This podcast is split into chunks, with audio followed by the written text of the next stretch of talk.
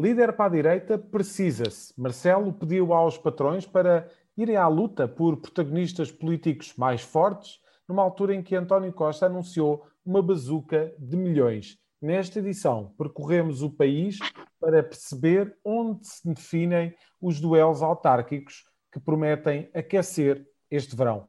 Na luta por um lugar ao sol está também uma nova vaga de protagonistas que desconfinaram com a pandemia.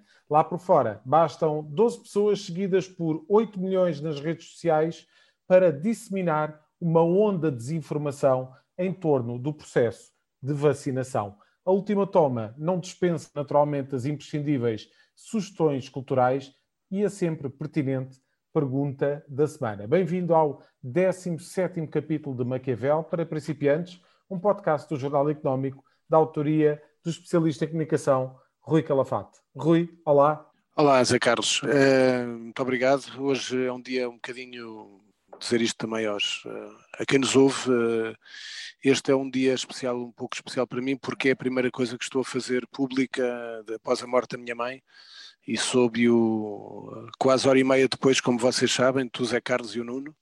Uh, após termos gravado o, o, programa com o Gonçalo Reis, que correu bastante bem, até nem o pude promover, só o pude promover hoje, mas tive essa triste notícia passado hora e meia e, portanto, é o primeiro, estou a fazê-lo por vós, estou um pouco cansado, uh, parei ali da minha vida para dois, três dias, no fim de semana recuperei um pouco e, portanto, consigo estar aqui convosco e respeitando, sobretudo, já uh, as milhares de pessoas que nos, nos escutam e, e, é para eles também o meu programa, porque sei que a minha mãe vai estar a ouvi-lo em qualquer parte onde esteja, que lá no céu, de certeza. Uh, sobre um aquilo abraço, que tu lançaste. Obrigado, Carlos. E obrigado também o Nuno, que também já me tinha mandado as, as, as condolências. Uh, pá, sobre o primeiro assunto, é, é efetivamente essa frase do Marcelo, de pedir a empresários que vão à luta por protagonistas políticos mais fortes, é, tem muito. Eu, eu comecei. Fui a sorrir de alguma maneira. Porquê? Eu acho que os, os, os empresários não têm que procurar políticos, protagonistas políticos mais fortes. Os empresários têm que fazer, têm que ganhar dinheiro, têm que pagar bem aos seus trabalhadores, têm que fazer crescer a economia. Agora, na política, não tem nada a ver com o assunto. Uh, aliás, quando os, os, uh, os, empresários se metem na política, não, não corre nada bem. Porquê? Porque não têm essa vocação e não é isso o problema. O grande problema que Marcelo falhou neste diagnóstico é que eu acho que os, os empresários não têm que ir à luta por protagonistas políticos mais fortes têm que ir à luta os que são bons, os que são sérios, os que são honestos, os que são humildes no seu trabalho, os que criam emprego, os que fazem o país andar. Acho que têm é que varrer, e, a, e o verbo é mesmo varrer, uma vassourada, uh, nos maus empresários. Nos empresários que são vigaristas, todos aqueles que deram espetáculos e cresceram à conta, ninguém sabe muito bem do quê, todos os que têm dado esses espetáculos tristes no Parlamento, e a propósito disso, tenho que falar de um amigo de Marcelo Rebelo de Sousa, porque Marcelo tenho a certeza que não, não esqueceu os amigos. Sei que não dá jeito neste momento, mas uh, parece que esqueceu. Porquê? Ao falar desses grandes empresários, passou um bocadinho, uh, assim sem ninguém ter dado por nada, há coisa de semana e meia, e eu não abordei no, no programa do, do Gonçalo Reis, porque era o convidado, portanto foi mais sobre os temas do Gonçalo, Uh, mas na semana anterior, durante o julgamento de, de, Ricardo Salgado, peço que procurem, portanto eu gosto que quem me ouve verifique. Henrique Granadeiro, como sabem, um homem muito ligado a Ricardo Salgado, um homem que esteve na, na PT, com o Zeinal Bava, essa, essas ditas elites mediocres e incultas como eu as, que as classifiquei, o Henrique Granadeiro assumiu em tribunal que recebeu 8 milhões de euros do Grupo Espírito Santo com base na confiança. Isto é, perguntaram-lhe, mas desculpe lá, então o senhor recebeu 8 milhões, onde é que estão os papéis? E ele explicou, tenho aqui, estou a ler, portanto explicou que era tudo feito na base da palavra, decidido pelo Dr. Ricardo.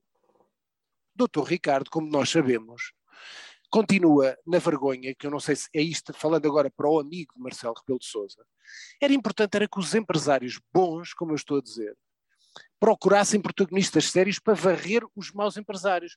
Como nós sabemos, esta semana, Ricardo Salgado, a passear na Sardenha, pediu, e eu disse aqui no programa várias vezes, até brinquei com isso, porque é que Ricardo Salgado não se vacinava, porque pedia escusa por causa da idade e por causa do assunto Covid não ir ao seu julgamento. E, portanto, ele diz que pediu, o seu advogado Francisco Proença de Carvalho diz que pediu ao tribunal.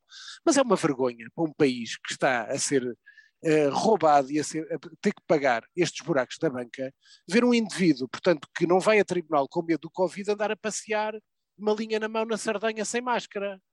E, portanto, este senhor, portanto, que tratava de tudo na, à, à, base da palavra com o, Zenal, com o Henrique Granadeiro, a quem deu 8 milhões para se fazer um hotel e um turismo rural que depois nem sequer veio a acontecer, façam um favor de verificar. Uh, anda por aí e, portanto, aquilo que eu quero dizer é é importante é que os empresários, e há muito bons empresários em Portugal, muito bons empresários, não têm nada a ver com esta geração que andou, desculpem o termo, à mama do Estado, à mama da banca e, ao fim e ao cabo, à mama dos nossos bolsos.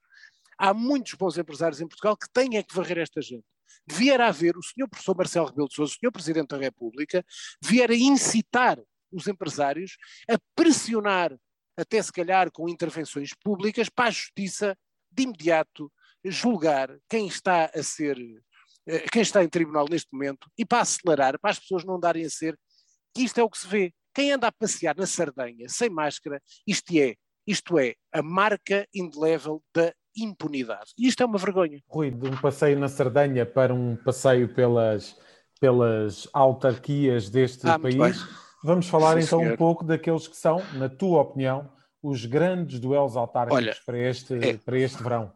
É, habitualmente, como todos sabemos, eh, as, mesmo a, a comunicação, as televisões, centram-se muito nas grandes capitais.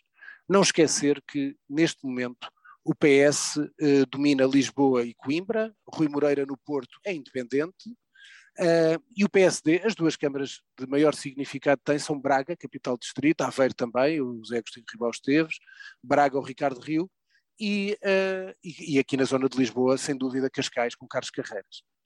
Uh, eu não acredito, apesar da, da dita sondagem do Expresso que dava 11 pontos de vantagem a, a, a Medina sobre Carlos Moedas, uh, e, portanto, estava no limiar da maioria absoluta, quando Carlos Moedas diz que recuperou, porque ao fim e ao cabo não recuperou nada, foi, recuperou da sondagem do novo semanário, a gente nem sabe o que é que é isso.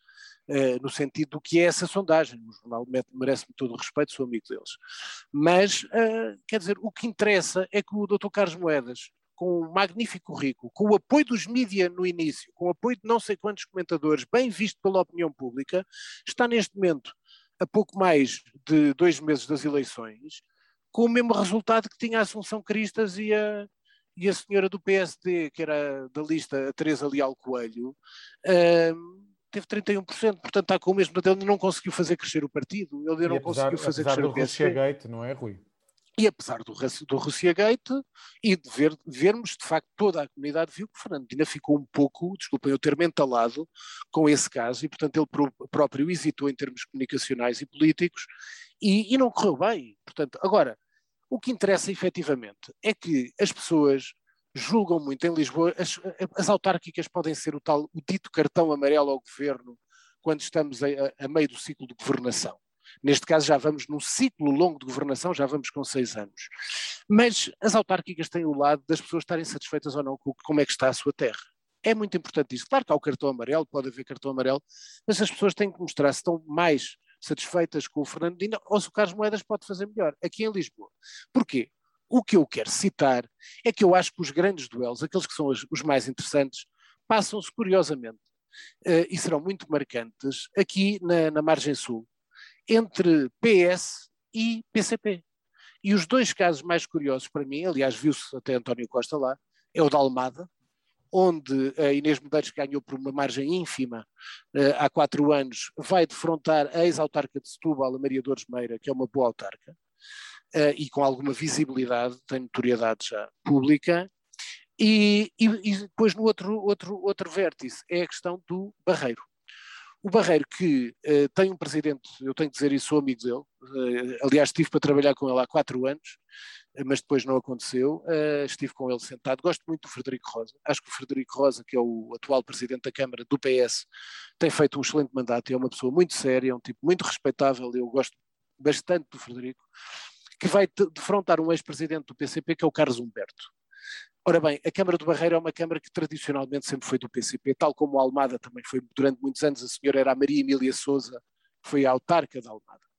Uh, aliás, aqui entre nós, Zé Carlos, também podes dar de tua justiça porque tu és um barreirense, pá. portanto, sim, sim. não sei se acompanhas, te conheço, afastaste já conheço, muito. Conheço, não, conheço todos os protagonistas de quem falar. É, conheço, pronto, sim. ainda bem.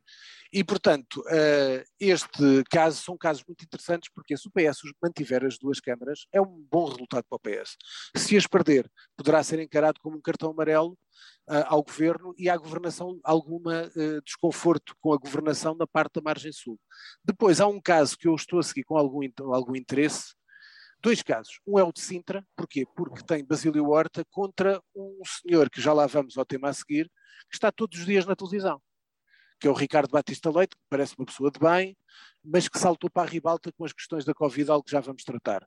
É uma pessoa que eu respeito, parece uma pessoa de bem, eu estimo muito uh, a mulher dele, uh, não vou citá-la quem é porque ocupa um cargo público, e portanto isso nunca não vem à colação, mas eu estimo muito a mulher do, do Ricardo Batista Leite, mas parece-me que ele está com muitas dificuldades de impor, para lá do espaço que ocupa muito na CMTV e até na TVI, uh, eh, mas está com algumas dificuldades em campanha e, portanto, vamos ver. O caso que eu considero muito interessante, que é aquilo que eu estou a, a entender como mais, não acredito também, falou-se falou de Odivelas, que é o Hugo Martins contra o Marco Pina, que é um senhor que faz arbitragem, que é o candidato Sim, do PST. Comentários é, de arbitragem. Comentários CMTV. de arbitragem na CMTV. Uh, eh, eu acredito que o Hugo Martins, com todas as dificuldades, vai ser reeleito. Uh, aliás, já, eu já colaborei com uma campanha na Amadora com a anterior presidente, com a Susana Amador, portanto conheço bem o terreno e acho que o Hugo Martins tem condições para ganhar. Agora, a, a, que eu estou a seguir com alguma atenção foi, é a da Amadora a, atual presidente, portanto, foi a sucessora do Joaquim Raposo, que foi o autarca durante muitos anos da Amadora, que é a Carla Tavares, do PS, e vai ter esta mediática Susana Garcia. Muita gente não gosta porque tem um discurso muito à direita, tem o apoio do PSD, teve lá o Manuel Luís Goxa, mas tem, tem notoriedade. E ela na televisão, na SIC, eu vi há uma semana e meia, esteve bastante bem na televisão. E aquela, as pessoas às vezes tendem a, a classificar os terrenos consoante aquilo que conhecem. Ora, a Amadora, o discurso da Amadora, o discurso na Amadora, pode cair bem à Susana Garcia. Portanto, a Susana Garcia, se tiver um resultado magnífico, poderá fazer sentido para muita gente que defende a união entre o PSD, pelo menos em acordo parlamentar, com o Chega porque ao fim e ao cabo ela é do PSD, ela vai, vai com a lista, vai na lista do PSD, mas o seu discurso é tipicamente de Chega. A verdade é essa, por muito que tentem uh, dizer que não, mas a verdade é que o discurso de Susana Garcia tem a ver com o Chega. E esse discurso, ali na Amadora, pode dar resultado. Porque aquele terreno pode ser propício a isso. Uh, e, portanto, acho que estes são os grandes, grandes desafios. Ao contrário, uh, eu vi algumas análises sobre Loures não acredito. Acho que o trabalho do Bernardino Soares em Loures, portanto do PCP, tem sido bom. O candidato do PS é muito fraco. É um senhor chamado Ricardo Leão. Uh, aliás, a própria, a, os próprios autores não, não, não o beneficiam nada. E, e, portanto, acho que as grandes, as grandes, os grandes dilemas da noite, não acho que nas capitais de distrito haja a única que se fala é a guarda, o resto pode-se manter tudo igual, Portanto, acho que será de chamar a atenção das pessoas para a Almada e para o Barreiro e à questão da, da Amadora por uma questão de interesse. E falaste aí da Almada e do Barreiro e vamos ver até que ponto é que uh, se essa luta entre PS e PCP depois não se vai repercutir também nas negociações do claro que sim, do orçamento para, exatamente, para 2022. Claro. Então, é, é que temos essa questão. É, é muito interessante para acompanhar e até por isso eu não posso dizer mais, por isso é que eu acho que Loures o PS onde poderia fazer, o PS teve o cuidado de não apresentar um candidato forte a Lourdes, exatamente, exatamente para deixar o PCP ficar o com uma aberto. Câmara relevante, o caminho aberto, Bernardino Soares, e portanto são as duas grandes câmaras do PC ao fim e ao cabo, que se, se, se, se as perderem é um caos, mas neste momento são Loures e Seixal, que também parece que vai continuar na, nas mãos do, do PCP. Rui, já fizeste aí uma, uma menção ao Ricardo Batista Leite. Uh, vamos falar aqui um pouco daqueles que são os protagonistas da, da, da pandemia, é. aqueles que desconfinaram com o vírus, que se tornaram eu, mais conhecidos da, é da opinião pública. É verdade. Olha, eu não tenho nada... continuar a ganhar vou... protagonismo. Sim, eu acho que isto é importante chamar a atenção das pessoas, que às vezes a memória é curta. Houve gente que apareceu, ninguém sabia de onde. Ora bem, Eu vou dar aqui este, estes exemplos. O Ricardo Mexia, pessoa que até é muito simpática, estive com ele no, no programa É ou Não É na RTP, portanto, ninguém sabia quem era, a verdade é essa, está como diretor de campanha de, de Carlos Moedas em Lisboa e é candidato à Junta de Freguesia do Lumiar. Se não fosse a pandemia, não era candidato de certeza. O senhor Ricardo Batista Leite já era deputado, sim senhor, e esteve na, ainda na autarquia em Cascais, mas ganhou esta notoriedade e é candidato a cinta pelo PSD. O senhor uh, uh, Manuel, uh, o José Manuel Silva, que foi bastonário da Ordem dos Advogados, estava todos os dias, era das vozes mais contestatárias ao governo, candidato pelo movimento que engloba o PSD, mas o movimento independente dele, a Coimbra. Este senhor que eu agora que também queria abordar, o Miguel Guimarães, bastonário da Ordem dos Médicos, não vai ser candidato, mas se não sabem ficam a saber, chegou a ser estudado em sondagem do PSD para a Câmara do Porto, uh, como candidato possível do PSD. Portanto, para ver, estudaram a, a notoriedade dele, era um dos nomes que esteve em cima da mesa, se não sabem, ficam a saber. E depois há este senhor, o Pedro Simas, que, que é o virologista, é uma pessoa muito simpática. Sinceramente, eu quando apareceu na televisão, uma figura de facto muito, muito simpática, sempre sorridente, mas que já se tornou garoto de propaganda, já faz publicidade. Acho que é da Nós ou da Altice, já não me lembro agora. Já aparece nos programas todos da Cristina Ferreira e tal sempre sorridente, que eu acho bem, até para dar algum otimismo. Mas chega uma altura que estas pessoas ficam viciadas na fama ficam viciadas em celebridade. E, portanto, chega uma altura que já dizem o que as pessoas querem ouvir. E quando dizem o contrário, se calhar as pessoas já não lhe ligam nenhuma porque as acham muito simpáticos, que é aquilo que eu acho. Acho este Pedro Simas bastante simpático. Não sei qual é, pá, não abordo, como é óbvio, Zé Carlos, sabem aqui quem me ouve, não vou dizer se é bom ou mau virologista, eu isso não percebo nada, não tenho nada que ver. Agora, quero é dizer o seguinte, este senhor, o Pedro Simas, disse esta semana ao JN aquilo que eu vos vou citar, a propósito de não termos uh, doentes de gripe este ano, uma notícia que marcou muito a atualidade. As mortes, não é? mortes As por, mortes, não houve mortes por gripe. E este senhor deu uma pequena entrevista ao JN, que eu lhes vou ligar, uh, perguntam assim, vamos ficar mais doentes no próximo outono e inverno? E responde o Pedro Simas, não vamos alarmar, mas sim, é expectável que haja uma maior incidência e hospitalizações por infecções respiratórias causadas por outros vírus. Portanto, andamos aqui a meter as vacinas todas, andamos a defender-nos para o coronavírus e agora estamos a abrir a porta. Diz este senhor, agora tem que se fazer a pergunta: este é o Pedro Simas virologista ou é o Pedro Simas viciado em fama? Que diz aquilo que as pessoas querem ouvir. Não, ele aqui neste discurso chama a atenção e diz para as pessoas não se alarmarem. Portanto, eu presumo que ele está sempre na sua vertente profissional. Agora, o que eu acho é que houve muitos protagonistas que vieram à tona, alguns, e atenção, esqueci-me de dizer, Pedro Simas também estava, também está numa lista a coordenar algo sobre vacinação e saúde e vírus e pandemias na campanha também de Carlos Moedas. Portanto, também, portanto, este senhor vai, e tem todo o direito de ir onde o convidarem, acho que vai se apetecer. Agora, o que eu digo é o seguinte: há muita gente que está viciada a aparecer na televisão. E depois, nós ficamos, por eles serem muito simpáticos, gostam de dizer as coisas que nos agradam. E quando dizem aquilo que nos pode alarmar, as pessoas não ligam nenhuma. Porque já os veem como bonecos, desculpem o termo, com respeito, estou a dizer isto com respeito, sem qualquer ataque, mas tornaram-se bonecos de entretenimento e já não são médicos. E, portanto, é bom que os cientistas nunca percam, nunca percam esta bitola que é a saúde. O lado do entretenimento acho que deve ficar para depois para o sol da celebridade, do sol da celebridade para o buraco nas finanças do Vaticano. Ah, sim. 66 Olha, milhões de euros sim. em 2020. Eu no Internacional peço desculpa, hoje não vou estar aqui com muitas coisas, achei muito curioso este assunto, que fez-me lembrar ainda há pouco tempo, antes de, antes da, na semana anterior tinha posto uma, uma foto uh, do Padrinho 3, com uma frase do Michael Corleone onde diz neste mundo é muito difícil ser honesto. Porquê? Como se lembram no Padrinho 3, era, uh, tentava, estava-se a tentar quase branquear o capital sujo da família Corleone. Ia-se entrar através do Banco Ambrosiano, não sei se lembram é a história do Padrinho 3, portanto ele vai conhecer o Papa João Paulo I, que depois morre, como sabem, 21 dias depois de, de ser sumo pontífice, exatamente, e portanto a Igreja Católica nessa altura, após João Paulo I, na entrada de João Paulo II, teve aquele escândalo do Banco Ambrosiano, e portanto perdeu muito dinheiro, etc. E agora neste momento, por causa da pandemia, e eu também quero-vos dar também este exemplo. A propósito da minha mãe também, eu perguntei ao senhor padre onde a minha mãe foi, teve a, a missa, que foi na Gulgã, que era a terra dela, e portanto as pessoas uh, estão a, a, a tentar preservar-se e não vão a nada destas cerimónias, portanto é natural tudo isto. A Igreja Católica perdeu 66 milhões de euros, portanto uma coisa para o jornal económico, e depois este, este cardeal Ângelo Beccio, que é o mais alto funcionário da Santa Sé, julgado por crimes financeiros, onde o Vaticano poderá ter sido lesado em 350 milhões de euros.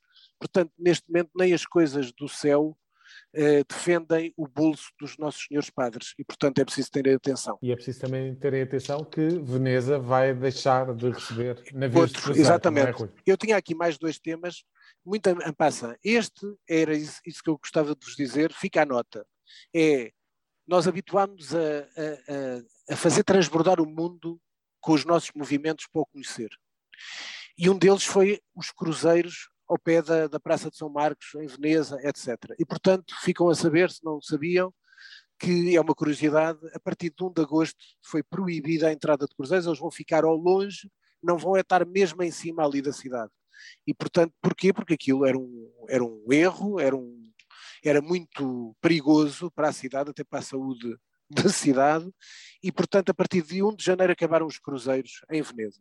Depois, aqui uma coisa não tão divertida. Eu já foram algumas crianças, que é o que está a passar em África, mas que se passa há anos e anos e anos, que é os raptos na Nigéria, algumas crianças já foram recuperadas, mas não nos podemos esquecer do que, do que fez o Boko Haram em vários eh, territórios, com raptos de meninas, violações, etc. Portanto, as crianças, as crianças soldado na Serra Leoa, em vários pontos onde as crianças se tornam uh, exércitos de senhores da guerra, uh, e portanto esta questão é algo que as pessoas não pode ser só as questões da saúde. Acho que a África, muitas vezes, aliás, foi apontado como um dos pontos fracos da nossa presidência da União Europeia, aqui comandada por Portugal nos últimos tempos, foi exatamente se ter olhado pouco para a África pouco para a situação de Moçambique, eh, mas toda a África passa por estes traumas e, aliás, daqui a pouco nas sugestões darei sugestão de um livro sobre esta temática que eu vos queria sugerir. Passamos, uh, Rui, rapidamente para o tema de mídia e uh, a forma como 12 pessoas conseguem isso. toda a desinformação em torno das eu, eu, eu, eu fiz, eu fiz, a, eu, eu fiz essa, essa pergunta ao Gonçalo muito cá na parte final do programa e de facto eu queria chamar a atenção para as pessoas que continuem a consumir informação, que sejam informadas, continuarem a ler bons jornais, jornais sérios e não perderem tempo com questões de grupos de WhatsApp, de plataformas de Facebook, de YouTube, com uma série de malucos para que passam todas as teorias da conspiração, etc. E porque algumas não fazem o mínimo sentido. E é gente, de facto, desinformada. Se as pessoas lerem o jornal, se calhar não perdem tempo com isso. E o que se passa é que, como eu referi, volto a referir porque é um tema muito importante e nós temos de ter cuidado com isso também cá em Portugal. Nos Estados Unidos, a desinformação sobre vacinas é feita por 12 pessoas. Há 12 malucos que criam, que anestesiam, que aldrabam informação que chega a milhões e milhões de pessoas. E, portanto, há aqui algo que é importante, é que no mundo em que o limite do bem está cada vez mais ténue, em que oferecemos a nossa privacidade e o nosso intelecto de mão beijada a uma rede social e a um motor de busca, e a um motor de busca, é tempo de nós termos também algumas plataformas que nos ajudem e que nos amparem nisto e que, sobretudo, que sirvam de barreira. Aqui sim, não é um muro no México, essas era para rir, isso era para risota. É importante, é um muro contra a desinformação. E, portanto, tem que haver entidades que tratem deste assunto. Rui, passamos então para um recrutamento que é um pouco ah, frigério certo, Portugal, curiosamente. CNN Portugal. Era, foi muito curioso, até foi via Facebook, foi ali que eu vi, julgo tu também, Zé Carlos, sim, sim. que eh, foi o Nuno Santos, que vai ser, eh, que já tínhamos abordado esse assunto eh, há, do, há duas semanas, Nuno Santos vai liderar a CNN Portugal, que vai ocupar o espaço da TVI 24, e para ser exatamente uma nova, exatamente uma nova fornada de jornalistas.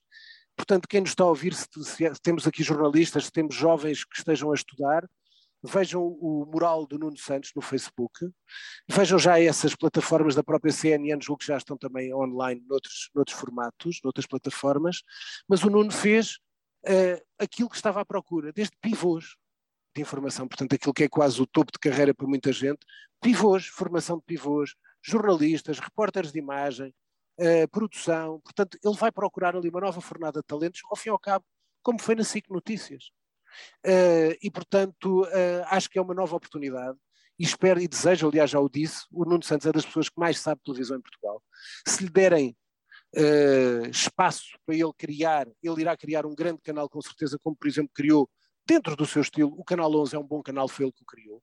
Ele esteve na fundação da SIC Notícias, esteve na TSF, portanto, é um jornalista que sabe muito, sabe, é das pessoas que mais sabe televisão em Portugal e, portanto, quem estiver interessado, procure uh, os seus filhos. Há muitos que nos ouvem que têm já filhos a estudar comunicação social. Vejam essas oportunidades através do Nuno Santos. Está o, essa, essas candidaturas estão em aberto, o recrutamento, o recrutamento está em aberto e, portanto, também desejo que seja um grande canal de televisão e que sejam recrutados uh, novos valores para o setor dos mídia e que estamos certo. tanto a precisar. Rui, vamos, uhum. estamos quase a fechar o programa, mas antes Boa. vamos para as sugestões culturais. sugestões, semana. é muito rápido. Olha, jazz em agosto começa agora a Gulbenkian, portanto recomendo sempre para quem gosta de jazz. Um, quero aqui um, dizer que um, dois livros que tinha aqui, ora bem, tenho aqui ao meu lado, desculpem aqui a hesitação, quero ainda chamar a atenção para quem gosta de cinema e quem tem o TV Cine, sete filmes de seguida, no domingo, do Wong Kar Wai, portanto tem Ao Sabor da Ambição, Dias Selvagens, King Express, Anjos Caídos, uh, Felizes Juntos, disponível para amar, o In the Mood for Love, e o 2046, todos estes filmes passaram há pouco tempo no Nimas, não sei se vão ser as cópias restauradas deles, uh, mas tudo no TV Cine, domingo, a partir da, da tarde até à noite. Uh, e depois daqui dois livros que eu vos queria uh, citar, um a propósito daquilo das, dos raptos de crianças. Este é um dos melhores livros o ano passado, eu classifiquei como um dos melhores livros do ano passado, trago aqui. É, Chama-se A Menina, do, da, da, Edna O'Brien, que é uma grande escritora irlandesa, é da Cavalo de Ferro, e é sobre exatamente todos os, uh, todas as perversões desencadeadas pelo Boko Haram. E, portanto, o que passa uma menina nas mãos deles, raptada, violada, todas as selvagerias que imaginam. Isto é um livro brutal, como é Edna O'Brien, é uma escritora muito granítica a escrever, muito dura, e este livro recomendo, Menina Edna O'Brien. O outro livro é o segundo volume da grande obra sobre Roma, tu estás a ver, estou-te a mostrar, a história do declínio e queda do Império Romano, este é o segundo volume, do Edward Gibbon, é considerado um dos melhores livros de história de sempre sobre Roma. Saiu agora o segundo volume, eu já tinha nos meus espaços pessoais, não no podcast, porque tinha saído há coisa de um ano, o primeiro volume, e é um livro indispensável para quem gosta de Roma, porque eu, como costumo dizer, quem sabe de Roma sabe tudo o que se passa neste mundo, porque tudo à série aconteceu em Roma. O modelo foi criado lá. Sim. Rui, vamos fechar então o podcast Maquiavel para principiantes desta semana Sim. com a habitual Pergunta da semana. É, é uma pergunta um bocadinho. É muito politicamente incorreta. É quando é que vai chegar a altura? Quantas pessoas estão a morrer pelos efeitos secundários da vacina? Nós andamos a dizer às pessoas que as vacinas são seguras, entre aspas, não sendo seguras, mas que são alguma defesa.